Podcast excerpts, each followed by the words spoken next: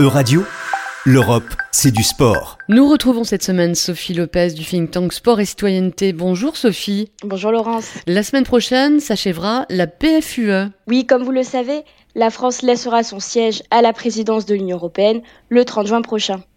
Et il est vrai que ces derniers mois, l'Union européenne a connu une actualité mouvementée qui a orienté le travail du Conseil de l'Union européenne au niveau économique, géopolitique, mais fort heureusement, le sport n'a pas été absent de l'agenda de la PFUE.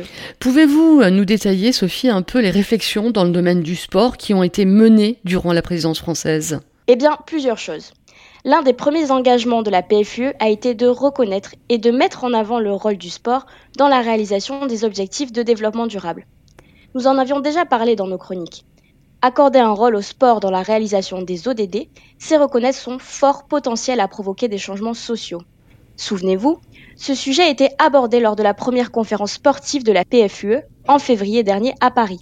Cette conférence a souligné que les pratiques sportives européennes n'étaient pas forcément harmonisées et qu'il était nécessaire de mieux promouvoir les bénéfices du sport et de proposer une activité physique tout au long de la vie et adaptée à chaque âge. La conférence a aussi ouvert les discussions sur une autre priorité de la PFUE en matière sportive, à savoir la promotion du sport vert. Alors que pouvons-nous retenir de cet engagement pour rendre le sport européen plus vert? Oui, rendre les activités de l'UE et des Européens plus vertes et participer à la lutte contre le changement climatique est une priorité pour les institutions européennes, comme nous le rappellent les votes récents du Parlement européen sur les propositions du paquet climat.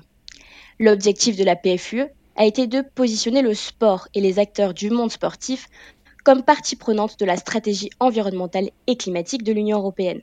Lors de la conférence sportive Impact vert et durable pour le sport en mars dernier, les conclusions ont insisté sur la nécessité de rendre la pratique sportive plus respectueuse de l'environnement, par exemple en mettant en place des infrastructures sportives plus respectueuses de l'environnement, en limitant l'impact environnemental des grands événements sportifs, par exemple.